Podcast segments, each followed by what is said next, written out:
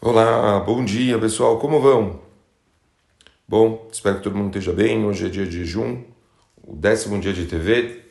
A gente lembra hoje o cerco que os babilônios, por meio de Nabucodonosor, Nebuchadnezzar, fizeram na, em Jerusalém, que foi o início de toda a destruição do primeiro Beit HaMikdash. É, partir do momento que eles fizeram o cerco, faltou comida, e aí as pessoas já não conseguiam mais sair. Todo esse, esse sítio que eles acabaram fazendo foi o início de tudo, e por causa disso foi decretado um jejum público no dia de hoje. O Rambam Maimonides ele escreve o seguinte: O jejum do dia 10 de TV é igual aos demais jejuns estabelecidos, como luto pela destruição do Beit HaMikdash e pelo exílio do povo de Israel. No entanto, o propósito principal desses jejuns não é tristeza e luto, pois a angústia sentida quando da ocorrência dos eventos foi suficiente. O que aconteceu lá já foi suficiente, não precisaria mais jejuar, a gente já sofreu muito.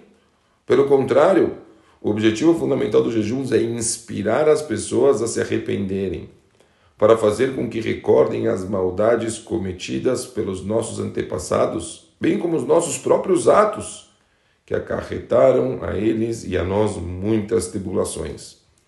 Quando recordamos tudo isso, nos arrependemos e agimos corretamente, conforme o versículo que declara: E confessarão sua iniquidade e a iniquidade de seus pais, pela sua falsidade que cometeram contra mim. Então, essa é a opinião do Rambam a respeito do jejum. Porém, como nós estamos estudando o livro Peleuetz, Conselhos Extraordinários do Rav Papo, eu resolvi mudar hoje a letra. A gente pulou da letra Gimel para a letra Tav, para a última letra do alfabeto, onde temos a palavra Tanit, jejum. E eu vou estudar com vocês hoje o que, que o Rav fala a respeito de jejum? Prestem atenção, tem muitas coisas curiosas aqui que eu quero dividir com vocês. Começa o Rav. Ele traz uma passagem onde escreve o seguinte: Quem jejua se santifica. O rabino Haim Yosef David Azolai Ridá afirmou que se uma pessoa pode jejuar para expiar os seus pecados, ela é afortunada. A má inclinação não terá domínio sobre ela. Jejuar leva à humildade e aos reconhecimentos das limitações humanas.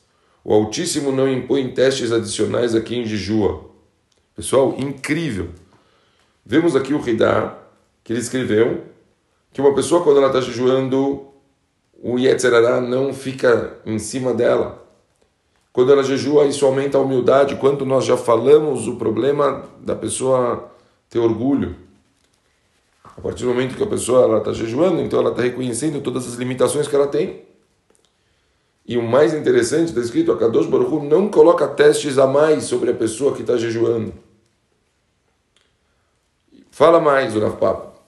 As pessoas que jejuam demonstram que são capazes de dominar suas inclinações básicas, que merecem receber a presença divina e que são capazes de aceitar o sofrimento com amor.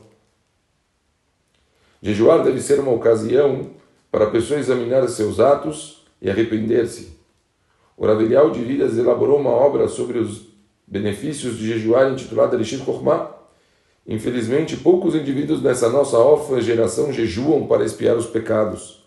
A maioria das pessoas diz: por que eu deveria jejuar? Não matei ninguém, nem cometi adultério. Para nossa tristeza, algumas delas não jejuam sequer nos dias de jejuns públicos, alegando seres muito divino, difícil, muito penoso. Se soubessem que seu jejum lhes pouparia tanto sofrimento no futuro, lhes alegrariam e jejuariam para purificar as suas almas. A essência da Teshuvah é o, sofrimento, é o sentimento de remorso pelo pecado e o comprometimento em não repeti-lo. Jejuar se compara a oferecer um sacrifício, o que era acompanhado pela Teshuvah.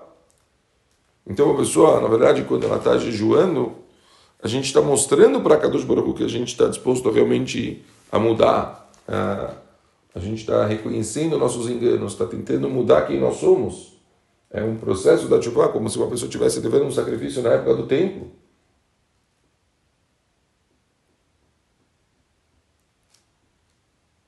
Jejue para que possa merecer a coroa da Torá para você e para seus filhos. O rei Shlomo jejuava 40 dias para adquirir sabedoria. Os grandes sábios e eruditos jejuavam. Siga o exemplo dessas pessoas. Quem devota sua vida ao estudo da Torá deve jejuar regularmente. Nos dias comuns, dedique-se ao estudo profundo e analítico, mas nos dias em que você jejua, estude livros que requeiram menos concentração. Desse modo, você atingirá dois objetivos: estudar a Torá e jejuará com mais facilidade.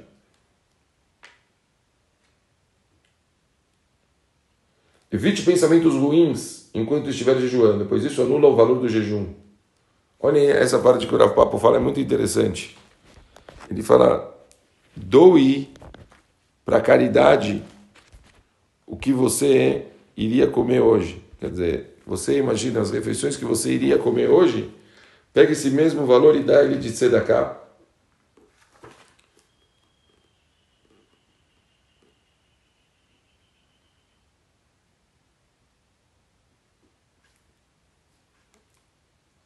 Num dia de jejum, dedique-se menos ao tempo dos negócios e estude mais. Avalie suas atitudes, confesse seus pecados e aceite os vários tipos de aflição que te acometem. Busque o perdão divino com lágrimas nos olhos e coração apertado. Reze do início e no final do jejum. No início, peça a Deus que te ajude a jejuar da forma correta. E no final, peça a Hashem que aceite o seu jejum e perdoe seus pecados. Pessoal, não temos à toa. A gente não está hoje jejuando à toa, não é um dia qualquer não adianta a gente passar o dia normal como se não tivesse acontecendo nada, só que jejuamos. Não. O jejum é para a gente refletir, o jejum é para a gente repensar os nossos atos, o jejum é para você fazer chuva. A gente falou, tanto a opinião do Raman quanto do Rav Papo, todo o propósito do jejum é você repensar e você mudar os seus próprios atos. A gente não está jejuando por uma data, a gente está jejuando pelos erros que nós cometemos que causaram a data.